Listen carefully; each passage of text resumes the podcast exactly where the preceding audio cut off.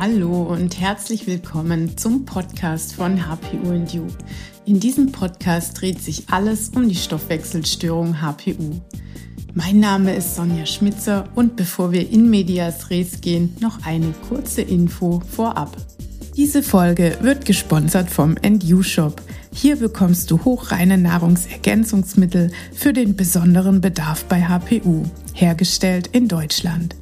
Hinweis: wir empfehlen vor der Einnahme von Nahrungsergänzungsmitteln deinen persönlichen Bedarf durch geeignete Labortests zu bestimmen. Eine Schritt-für-Schritt-Anleitung dazu bekommst du im HPU-Startprogramm.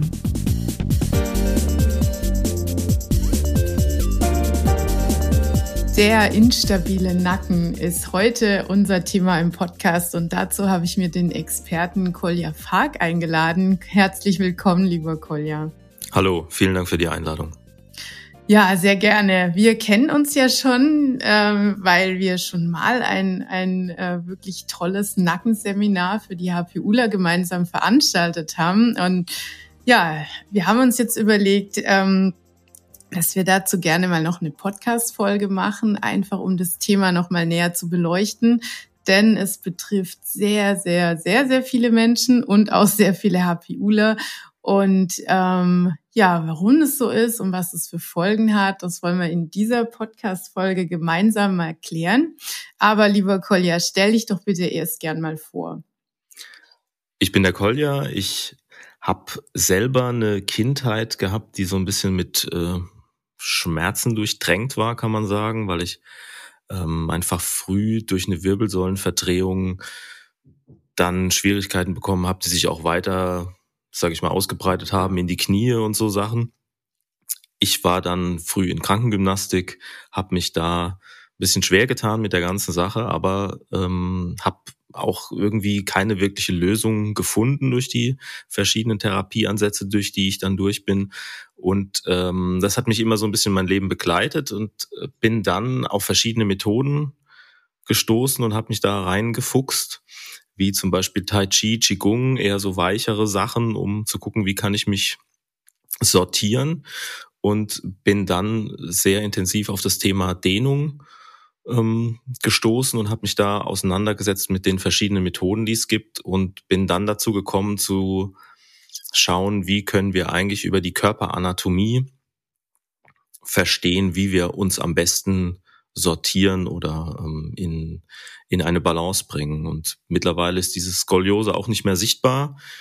Und ich habe durch den eigenen Erfolg und durch den Unterricht ähm, und die Erfolge, die ich da sehe, einfach beschlossen, ein System zu kreieren, was sehr stark auf eine ja, Selbstbefähigung abzielt. Ich war auch eine Zeit lang als Körpertherapeut tätig und habe aber das so gedreht, dass ich ähm, eigentlich den Mensch gerne dazu befähige, dass er selber erkennt, was bei ihm los ist, was es zu tun gibt und dann über einen sehr weichen, ganzheitlichen Ansatz wieder in eine, in eine Balance kommt und dazu kommt, seine Symptomatiken zu verstehen und auch einen sicheren Weg hat, da wieder rauszukommen. Mhm. Ja, ähm, sehr schön. Sicher ist ein wichtiges Stichwort, vor allem in der Nackenregion, denn das ist ja ein ganz vulnerabler Bereich des Körpers. Das heißt, viele Bahnen führen dadurch, eigentlich alle, die wichtig sind, nämlich vom Gehirn zum Körper und in die andere Richtung wieder zurück. Und deshalb, ja, kann man sich ja leicht vorstellen, wenn da was nicht in Ordnung ist, dann ähm, haben wir ziemlich schnell ziemlich große Probleme, weil die Bahnen einfach nicht mehr richtig funktionieren. Und ja, ein verspannter Nacken, das haben wir schon gesagt, das betrifft sehr viele Menschen, vor allem auch gerade der Handynacken ist ja immer weiter im Kommen. Das ist genau diese Position, wenn man eben äh, immer so ein Mobiltelefon in der Hand hat und immer so leicht nach unten schaut. Ähm, ja, äußern kann sich das jetzt nicht nur in starken Verspannungen in dem Bereich, sondern man kann davon auch Kopfschmerzen bekommen oder Sehstörungen oder tatsächlich auch Schmerzen oder eine Schwäche im gesamten Körper. Ähm, es kann zu Missempfindungen kommen, ja, und das ganze vegetative System ist quasi nicht mehr so, wie es sein soll. Und daraus resultieren kann zum Beispiel auch Übelkeit oder Nervosität, Hitzeempfinden und so weiter. Also das sind alles Symptome, die HPU-Lern auch sehr, sehr gut und wohl bekannt sind. Und ja, das ist genau der Grund, warum wir uns diesem Thema heute mal näher widmen. Ähm, ich habe ein bisschen recherchiert und habe einige wirklich spannende Zusammenhänge gefunden. Auf die möchte ich erstmal noch kurz eingehen. Und dann, ja, machen wir weiter und schauen, was können wir denn eigentlich tun, wenn wir so ein Nackenproblem haben.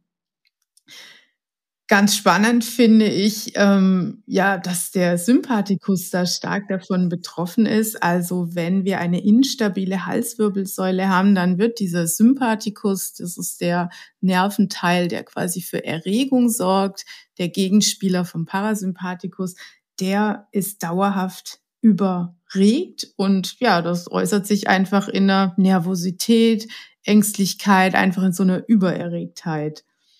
Es kommt vermehrt zu Entzündungen und hier sind wir schon voll in der HPU drin. Ähm, Entzündungen fördern nämlich den oxidativen Stress im Körper und beides zusammen triggert die Histaminausschüttung und auch das ist ein Phänomen, das vielen HPU-Lern durchaus gut bekannt ist. Ja, es kann zu Funktionsstörungen der Hirnnerven kommen, wenn die Halswirbelsäule nicht mehr richtig stabil ist. In dem Bereich sitzen auch ganz, ganz viele Mastzellen und das sind die Zellen, die eben Histamin ausschütten. Und ja, wenn wir hier eine Störung haben, dann sind diese Mastzellen oft dauerhaft überreizt und schütten eben ständig Histamin aus. Es kann zu Schädigungen vom Gehirn, also von Hirnzellen, aber auch von den Hirnschrankenzellen kommen. Und das ist natürlich ganz besonders fatal, vor allem wenn Schwermetallbelastungen im Körper vorliegen und die Blut-Hirn-Schranke nicht mehr richtig in, dann kann es da eben gut ja zu äh, quasi Vergiftungen des Gehirns kommen. Zum Schluss möchte ich noch der Vollständigkeit halber den nitrosativen Stress ansprechen. Das ist auch was, was HPU-Lern bekannt ist. Es gibt auch ähm, ja, Wissenschaftler, die das direkt auf die HPU zurückführen. Wenn man einen hohen nitrosativen Stress hat, dann ähm, werden die Mitochondrien geschwächt und das ist ja der Punkt im Körper, wo wir die Energie produzieren und das trägt natürlich stark zur großen Erschöpfung bei, die ja viele HPUler einfach empfinden. Ja, Kolja, wir haben beim letzten Webinar schon gesehen, der Andrang war sehr groß. Ähm, es gibt viele Betroffene und es gibt wenig Hilfe da draußen und es ist, wie du schon gesagt hast, ja auch sehr wichtig, dass man da nicht irgendwie übt, sondern dass das Ganze sicher passiert, denn man kann da natürlich auch einiges falsch machen. Ähm, ja, was hast du denn so für Erfahrungen aus der Praxis? Ist es ein Thema, was, was viele betrifft oder ist es jetzt wirklich nur was HPU-Spezielles? Also wie du schon angesprochen hast, durch diese mobilen Endgeräte, die die Leute ähm, sehr intensiv nutzen, ist natürlich inzwischen ein ja, ein, ein gesellschaftliches Phänomen, kann man sagen. Sieht man ja oftmals auch ähm, Kinder, Jugendliche, die mit so einem 90-Grad-Winkel schon fast vor ihrem Handy kauern. Und ähm, die Schwierigkeit ist natürlich einfach, dass diese, diese Dauer der Haltung in dieser Position dem Körper einfach nur das Signal gibt, ja, es scheint wichtig zu sein, dass du in dieser Position viel Zeit verbringst. Und deswegen sorge ich als Körper dafür, dass du das auch gut kannst. Und damit findet ein Umbau statt, jetzt ganz unabhängig von ähm, Leuten, die jetzt HPU haben, ähm, sondern allgemein findet ein Umbau statt hin zu einem passenden Nacken. Und der ist aber natürlich passend für das Endgerät und nicht mehr passend für den Mensch.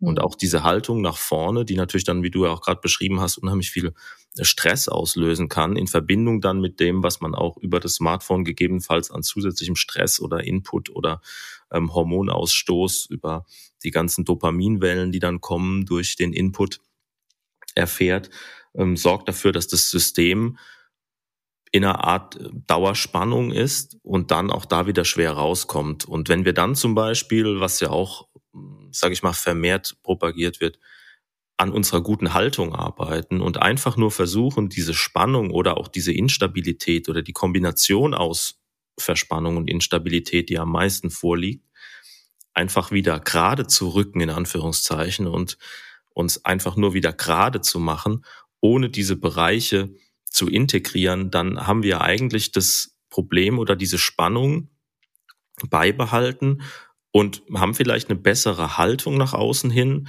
aber die Spannungsmuster bleiben eigentlich. Und deshalb ist es meiner Meinung nach wichtig, dass wir eben von innen heraus anfangen, die Bereiche erstmal, ja, einen Kontakt zu diesen Bereichen zu bekommen und die dann von innen heraus wieder Stück für Stück aufzubauen. Und das ist natürlich ein langer Prozess, weil wir einfach wissen müssen, dass eigentlich seitdem wir unser Jäger-Sammlertum aufgegeben haben und angefangen haben mit der Sesshaftigkeit, wir äh, sehr stark einseitige Belastungen haben, die jetzt nicht unbedingt gerecht sind, ähm, was unseren eigentlichen Körperbau betrifft. Und deshalb ist es ein Phänomen, was sowohl die Instabilität in der Halswirbelsäule als auch die Instabilität von, von den Gelenken, also nicht nur in der Halswirbelsäule, sondern auch im Schultergelenk oder im Hüftgelenk, ist es ein Thema, ja, was wir jetzt auch schon sehen anhand der Zahlen von von Ersatz, Ersatzteilen im Körper, in der Hüfte und mhm. im Knie und so. Das wird was sein, was vermutlich ähm, alles steigen wird. Mhm. Ja, absolut. Ähm, daran habe ich überhaupt gar keinen Zweifel. Wenn ich jetzt merke, mir geht's in dem Bereich irgendwie nicht gut, ich habe das Gefühl, ähm, da stimmt was nicht. Was wäre denn so ein erster Schritt, den ich da mal unternehmen könnte? Also das, was, sage ich mal so, langläufig propagiert wird, ist, es muss eine Stärkung des Bereichs her. Und da ist es aber so, dass oftmals auf die großen äußeren Muskeln abgezielt wird, dass auch Trainingsgeräte oder Helfer eigentlich darauf abzielen, eine erhöhte Grundspannung in dem Bereich, in der oberflächlichen Muskulatur zu erzielen, um den Bereich wie abzusichern. Die Probleme liegen aber oftmals sehr viel tiefer, weil die Bewegung beginnt ja immer in der Tiefe des Körpers. Das heißt, wenn ich jetzt zum Beispiel meinen Kopf beuge, dann beginnt die, die, die erste Sekunde quasi oder die erste Millisekunde dieser Bewegung, da findet ja noch keine Aktivität in den großen Muskeln statt, sondern die Aktivität beginnt in den kleinen, feinen, tiefliegenden Muskeln und kommt dann, sage ich mal, an die Oberfläche nach außen. Ja, natürlich ist das alles im Millisekundenbereich, aber die eigentliche Bewegung beginnt im im Kern so nah am Gelenk, also so nah an der Halswirbelsäule ähm, wie möglich, also in der Gelenkkapsel, also der Bereich an, an Bändern, an dichterem, engeren Bindegewebe, das die, die Knochen miteinander verbindet. Und dieser Bereich, den gilt erstmal zu trainieren. Weil wenn ich jetzt einfach nur oberflächliche Muskulatur stärke, dann baue ich mir ja wie einen Schutzraum um eine Baustelle drumherum. Das heißt, ich habe einfach wie so ein ähm, Baustellenband und ich renne mit dem Baustellenband um die Baustelle rum. Dadurch ist die Baustelle besser gesichert. Aber, und vielleicht passiert auch was in der Baustelle. Ja, es kann auch gut sein, dass es jemand hilft. Hm. Ich gar nicht irgendwie absprechen. Aber die Baustelle bleibt ähm, die Baustelle, weil ich auch keinen Kontakt, wirklichen Kontakt zu diesem Bereich bekomme. Das kennen wir auch aus dem unteren Rücken. Wenn Leute Probleme mit dem unteren Rücken haben, dann ist eigentlich immer die Ansage, stärkt die, den unteren Rücken stärkt die Muskulatur. Aber eigentlich geht es nicht drum, sage ich mal, noch ein größeres Brett im unteren Rücken zu erzeugen, um das, um, um diesen Bereich ähm, ja abzusichern, sondern eigentlich geht es drum, diesen Bereich zu öffnen, ja, also wirklich in die Tiefe zu kommen und über Segmentation, also über einzelnes Ansprechen der, der Wirbelkörper, da wieder eine Beweglichkeit zu bekommen, weil, was ganz interessant ist, der ähm, Weg einfach ins zentrale Nervensystem, der schnellste Weg, der, der oder der, der, der schnellste Impuls, der kommt, ist einfach über ähm, das Gewebe, das sehr, sehr nah am, am Knochen ist, also das, das Gewebe der Gelenkkapsel. Das geht direkt über die afferente Faser ohne Umweg ins zentrale Nervensystem. Und das zentrale Nervensystem gibt dann wieder den Weg frei, wie, wie beweglich oder wie sicher bin ich in dem Bereich. Das heißt, um diese Kommunikation des zentralen Nervensystems zu fördern oder wieder zu sortieren, ist es total entscheidend, dass wir im Inneren beginnen. Und das Spannende ist, dass wir einfach über äh, das, dass wir im Inneren beginnen, auch einen viel achtsameren Ansatz haben, der ja gerade auch für Leute mit HPU entscheidend ist, dass sie sehr bewusst sind in der Bewegung. Also dass ich jetzt nicht sage, okay, mach mal fünfmal drei Wiederholungen oder irgendwie sowas oder spann dich in die und die Maschine ein und mach das äh, so und so oft oder so und so lang, sondern dass der Ansatz eher ist, fühl mal in die Tiefe des Körpers rein, fühl mal, versuch mal Aufmerksamkeit zu bündeln, genau in den, in dem Bereich sehr nah am Knochen und beginn dann mal mit ganz einfachen, zum Beispiel einer ganz einfachen Beugung des Kopfes und damit Beugung der Wirbelsäule, in diesen Bereichen Kontakt zu bekommen, zu spüren, okay, wo kann ich mich denn besser bewegen, wo kann ich mich schlechter bewegen, wie fühlt sich das an, was für Emotionen kommen gegebenenfalls hoch, was geschieht da. Das haben wir auch im letzten Workshop erlebt, dass die Reaktionen sehr unterschiedlich waren, dass teilweise auch Emotionen hochgekommen sind, weil in dem Bereich natürlich auch oder direkt in diesen Gelenkkapseln auch sehr viel sitzt an ja, an vielleicht unterdrückten Gefühlen oder so Sachen auch. Und deswegen ist es gerade wichtig, auch bei sensitiven Leuten, dass sie nicht einfach sagen, ja, ich muss jetzt auf die Wiederholungszahl fokussiert sein. Also ich habe so mein Ziel im Blick, ich muss jetzt wieder einen stabilen Nacken bekommen, sondern dass der Fokus eher ist, was ist denn der Weg? Also der, der Weg ist das Ziel, ja. Also wie, mhm. wie fühlt sich, wie fühlt sich das an, während ich es mache? und nicht, was kriege ich dabei raus, sondern ich muss erstmal wirklich ein Gespür bekommen für meinen Körper wieder, sehr fein, sehr kleinteilig und darüber ist es quasi im Endeffekt dann der, der, der, ähm, da gibt's auch dieses, dieses Ding vom Hasen und vom Igel. Ja, also mhm. im Endeffekt ist das dann diese, die Überholspur, weil ich meinen Körper von innen heraus aufbaue und nicht über Muskelpackungen, die ich mir einfach drauf äh, knall, eigentlich meine tiefen, tiefer liegenden Strukturen immer mehr zerstöre, mhm. weil die großen Muskeln alles übernehmen, aber das, was eigentlich wichtig ist, nämlich die Gelenke immer mehr leiden auch. Mhm. Ja, ganz komisch ist, dass man das eigentlich ganz selten hört. Ja, also. ja der verbreitetste Ansatz ist, ähm, ist einfach wie, wie beschrieben, dass wir mhm von außen aufbauen. Aber es gibt natürlich auch eine Bandbreite von Methoden, die eher einen weicheren Weg ähm, propagieren. Was ich spannend finde, ist die Mischung. Also mhm. ich beginne immer damit, weil das ist jetzt auch vielleicht das, was so ein bisschen ein neuerer Ansatz ist. Ich beginne immer damit, dass jemand wirklich erst sehr, sehr fein, kleinteilig spürt, was passiert denn innen und wie fühlt sich die Bewegung an. Und dann, dass derjenige lernt, auch wieder langsam Druck aufzubauen, weil der Druck ganz entscheidend ist. Und Druck assoziieren wir erstmal mit was sehr Negativem. Ja, wir mhm. assoziieren Druck mit Stress, mit Überforderungen, mit Anspannungen, mit solchen Sachen. Aber eigentlich ist so ein weicher, angenehmer Druck, den ich aufbaue, was sehr, sehr wichtig ist für das System, weil die ganze Art und Weise, wie der Körper sich aufgebaut hat, auch nur über Druck basiert hat. Die Zellen haben sich gegenseitig Druck gegeben und dadurch konnten sie sich entwickeln. Schon allein in der embryonalen Entwicklung sehen wir das, ähm, dass das Entscheidendste, diese Law of Irradiation nennt man die, also diese, ähm, diesen, diesen Spannungs, die Spannungsweitergabe oder die Druckweitergabe ist im System. Und das kann ich ganz einfach testen oder die Zuhörer auch mal testen, wenn sie die, ähm, die Hände ineinander nehmen, als würden sie applaudieren und dann bilden sie einfach mal nur Druck zwischen den Handflächen und weiten das dann aus über die Handgelenke in die Unterarme rein, in den Ellbogen, in die Oberarme, in die Schultern, in den ganzen Oberkörper und nehmen das dann stückweise wieder raus, wieder nur in die Schultern, Oberarme, Ellbogen, Unterarme, Handflächen. So kommuniziert unser Körper.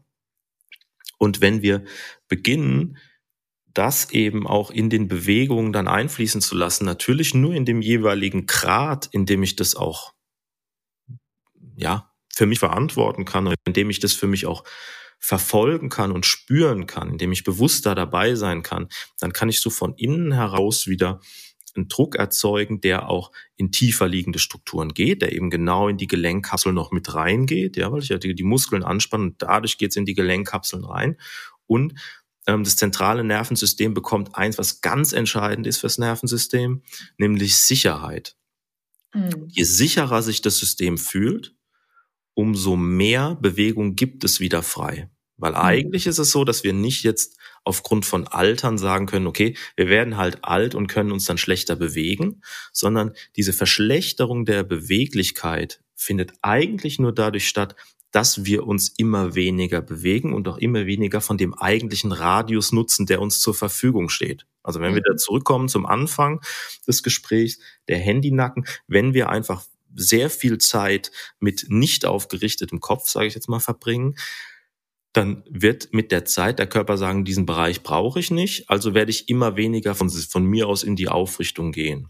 Hm. Und dieser Prozess auch der Schultern, was wir kennen, ja, dieser Kyphose, dass die Schultern so nach vorne gehen und man ältere Leute sieht, die so gebückt sind. Das passiert nicht automatisch, sondern passiert, weil wir einfach viel vorne gemacht haben am Körper, vielleicht handwerklich tätig waren oder jetzt auch mit dem Computer natürlich und weil wir dadurch dem Körper eigentlich signalisiert haben, ich brauche ja gar nicht mhm. die, die volle Beweglichkeit zu haben. Und diese volle Beweglichkeit ist aber total entscheidend dafür, dass ich nicht nur beweglich bleibe bis ins hohe Alter, sondern dass mein System auch eine Sicherheit hat, eine Stabilität hat und damit auch mit Stress ganz anders umgehen kann.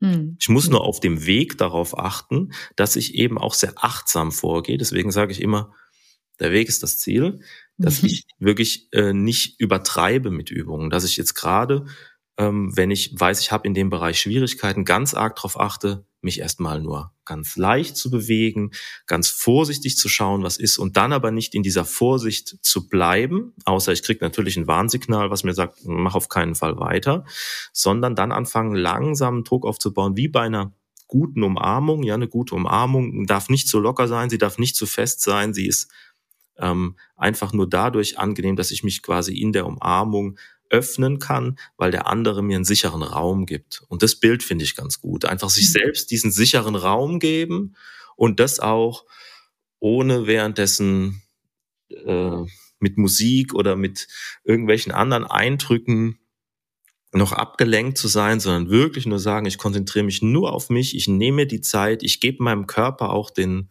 den Respekt und die Liebe vielleicht auch, ähm, jetzt einfach mich mal nur auf meinen Körper zu konzentrieren, nur auf das Fühlen dort und fang dann langsam an, in, in den Körper reinzuspüren und tiefere Schichten wieder aufzubauen.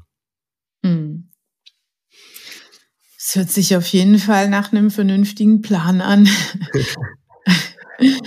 ähm, das ist jetzt vielleicht ein bisschen schwierig für die Zuhörer, sich das genau vorzustellen. Besser ist es natürlich, wenn man da ein Bild dazu hat. Und ähm, ja, genau deshalb hatten wir ja schon mal die Idee, das einfach auch mal live anzubieten. Also, dass man mit dir diese Vorgänge mal ähm, durchgehen kann, dass du, dass man dich sieht, dass du genau zeigen kannst, wie läuft so eine Übung ab? Wie ähm, spüre ich denn erstmal diese tieferen Schichten? Wie kann ich da rankommen? Denn das ist ja für viele Menschen auch eine ganz neue Erfahrung. Ja, viele waren ja in diesem Kurs wirklich total erstaunt und haben auch gesagt, Mensch, so bin ich die Sache noch nie angegangen. Ähm, du hast schon erwähnt, es sind teilweise auch starke Emotionen hochgekommen. Wir hatten Teilnehmer dabei, die ja sogar geweint haben, weil sie so gerührt waren. Also das ist tatsächlich eine Herangehensweise, die ganz tiefgehend ist, ähm, auf, auf mehreren Ebenen. Ja, und deshalb freue ich mich eben umso mehr, dass du diese Live-Session jetzt nochmal anbieten möchtest für die HPUler. Und wir haben uns dazu den 12. November ausgesucht. Das ist ein Sonntag.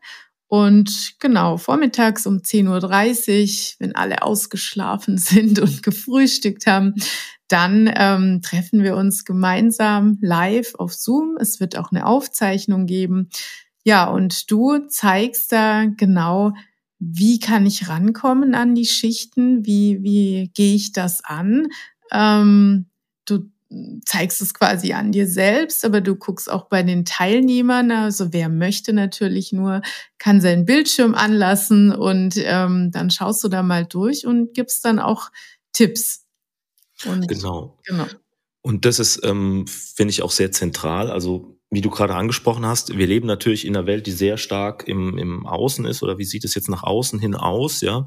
Ähm, wie ist die Pose, wie ist die Bewegung, wie weit komme ich? Habe ich jetzt ähm, den Winkel vergrößern können? Da gibt es ja inzwischen sogar Apps, mit denen du quasi schauen kannst, ob du jetzt besser in die Kopfneigung kommst oder so, mhm. wie da dein Prozess ist. Aber dieser Weg nach innen ist halt gerade dadurch, dass es so extrem nach außen geht, alles diese, dieser wichtige Gegenspieler und die wichtige Balance und dann auch ein Feedback zu bekommen. Also in meinen Kursen ist es immer so, dass ich schaue, was die Leute machen, ähm, um direkt auch zu zeigen, wie ist jetzt der nächste Schritt. Und einerseits diese Selbstbefähigung, immer mehr, auch sich mehr zuzutrauen, diese Selbstbefähigung zu kommen, zu, zu, zu schauen, was, was kann ich wirklich bei mir erkennen und wie kann ich das aufbauen? Und andererseits auch über das Schauen bei anderen immer mehr so ein Bild zu bekommen, okay, je, also je mehr quasi andere Körper ich auch sehe und je mehr Bewegung ich von anderen Leuten auch sehe, desto mehr Information bekomme ich eigentlich für mein eigenes System mit. Und deswegen ist die Arbeit in der Gruppe auch immer ähm, sehr interessant. Und es ist mhm. natürlich so, dass wir jetzt zum Beispiel in dem Workshop auch so ein klares Thema haben. Also wir schauen uns einfach den Nacken mal gesondert an. Aber wir können natürlich den Mensch nie auf einen Körperbereich reduzieren, sondern eigentlich ist die Idee, dass du deinen ganzen Körper im größtmöglichen Radius täglich durchbewegst. Und dazu gibt es auch eine Übungsserie von mir, indem man einfach in, in lernt, innerhalb von zehn Minuten alle Gelenke durchzubewegen. Und wenn man das täglich macht, dann gewinnt man schon so eine gewisse Stabilität. Dann gibt es natürlich tiefergreifende Prinzipien, die ich auch im, im Workshop erkläre oder die in meiner Arbeit dann dazukommen, weil mhm. sowas wie Atem natürlich auch total wichtig ist, was du ja auch angesprochen hast. Wie kommen wir noch besser an eine Parasympathikusaktivität, also an den äh, Teil des Nervensystems, der für Ruhe zuständig ist. Und das ähm, sind dann einfach noch Prinzipien, die wir noch reinbringen, damit äh, wirklich Stück für Stück ein Aufbau erfolgt. Also wir, wir machen keinen Sprint, sondern es ist die, die, die lange Wanderung, die aber auch sehr erkenntnisreich für einen selber sein kann und die einen wirklich sicheren, stabil, stabilen Aufbau zur Folge haben kann. Jetzt hast du gerade von dem Ganzkörpertraining gesprochen. Wo kann man das finden? Genau, man kann einfach auf meine Seite gehen und kann sich da den Zugang holen. Das ist auf koljafark.com, also K-O-L-J-A-F-A-R-K.com. Da gibt's die Routine für den ganzen Körper. Natürlich im Detail, dann in Begleitung im Kurs, wie jetzt zum Beispiel in dem Nackenkurs, den wir zusammen machen. Mhm. Ähm, aber zum ersten Mal reinkommen und, und schauen, was ist es denn, ist das ein ganz guter Einstieg, denke ich. Mhm. Super. Ja, also wer jetzt was für seinen Nacken tun möchte, der ist herzlich eingeladen, an diesem Webinar teilzunehmen. Ähm, die Anmeldedaten, die packe ich einfach hier unter die Folge drunter. Kolja, vielleicht noch als Ausblick ähm, für diejenigen, die wirklich eine starke Nackensymptomatik haben. Du hast ja sehr viel Erfahrung mit dieser Problematik. Ähm, wenn man jetzt nach deiner Methode hier vorgeht, wann kann man dann da etwa mit Besserung rechnen? Genau, das ist ähm, eine Frage, die natürlich ähm, schwer zu beantworten ist, weil wir alle sehr individuell sind oder sehr verschieden sind und auch die Kombination von Symptomen sehr verschieden sein kann. Ich habe Leute, die haben sehr schnell sehr große Erfolge und ich habe Leute, da würde man sagen, was ist da denn los? Die fangen an und die Probleme gehen erst los, kann man sagen. Mhm. Dann, äh, könnte man denken, okay, die machen irgendwas verkehrt. Es kann aber auch sein, dass sie einfach über die Arbeit an Schichten rankommen, die sie davor extrem gedeckelt haben. Also mhm wenn jemand zum Beispiel jetzt auch durchaus sehr sportlich ist, ich habe ja auch Leute, die die sind Sportler oder die sind Tänzer oder Yogalehrer. Und die haben eigentlich eine sehr große Beweglichkeit und wirken auch sehr sehr frei in der Bewegung. Und wenn wir dann aber in die Bereiche kommen, die einfach nicht so trainiert worden sind, nämlich das sehr tief liegende Bindegewebe, die Gelenkkapseln, dann fangen die auf einmal an, weil die großen Muskeln auch mal loslassen können und den Job nicht mehr machen müssen, zu merken, oh, meine Hüfte ist ja eigentlich ein bisschen verdreht. Das habe ich aber über meine Muskulatur davor gar nicht so wahrgenommen und auch, wie, wie angesprochen, gedeckelt. Und das heißt, es kann auch gut sein, dass bei jemand erstmal so ist, dass ähm, Sachen in Erscheinung treten, die man vorher nicht so gesehen hat. Da ist mhm. einfach nur die Frage, will ich das sehen? Will ich daran arbeiten? Bin ich, bin ich bereit zu wirklich tief zu schauen? Oder ist es für mich vielleicht in dem Moment noch nicht passend? Und dann mhm. ich das Ganze wieder. Ja, mhm. das ist natürlich auch ein sehr, wie gesagt, individueller Weg. Da jetzt genau zu sagen, wann jemand einen Erfolg hat, wäre einfach nicht, nicht richtig. Ja, ja. Äh, die meisten Leute ähm, haben sehr schnell einen neuen Zugang und das ist auch das Entscheidende für mich, dass wir einfach wieder zu einem gesunden Körpergefühl kommen und mhm. zu einem neuen Blick auch auf den eigenen Körper. Die, was, was Teilnehmer dann mir immer sagen ist, ja, sie waren jetzt ähm, in der Stadt unterwegs und haben mal gesehen, wie sich die ganzen Menschen eigentlich bewegen und haben ein ganz anderes Verständnis dafür, wie jemand seine Füße abrollt, wie jemand die Schultern bewegt, wie dieser ganze Bewegungsvorgang ist und erkennen dadurch auch viel mehr, wie wichtig es ist, dass sie selber an sich an sich arbeiten. Aber mhm. ich würde sagen, wenn jemand, um jetzt zu versuchen, so, so ein bisschen so eine konkretere Antwort zu geben, wenn jetzt jemand damit anfängt, und wirklich täglich da dabei ist, dann denke ich, dass jemand nach ähm, zwei bis vier Wochen schon einen deutlichen Fortschritt spüren kann für sich. Jetzt mal so ganz grob gesagt, natürlich ähm, kann man äh, sowas und darf man sowas nicht versprechen, ja. Mhm. Äh, und es ist auch sehr individuell einfach. Ähm, aber ich denke, dass die meisten Leute nach 14 Tagen sagen, okay, der Körper fühlt sich schon mal anders an. Nach mhm. meiner Erfahrung. Super, ja. Das ist doch dann schon mal eine tolle Motivation, um auch dran zu bleiben. Und HPUler sind es gewöhnt, dass es manchmal ein bisschen länger dauert. genau. Vielen Dank, Kolja, dass du heute hier bei mir im Podcast warst ähm, und auch, dass du dich bereit erklärt hast, ja, dieses Nacken, ähm, Nacken-Webinar nochmal mit mir zu machen. Ich glaube, da freuen sich ganz viele HPUler drauf. Und ja, dann freue ich mich, dich im November wieder live zu sehen. Danke. Sehr gerne. Vielen Dank dir, Sonja.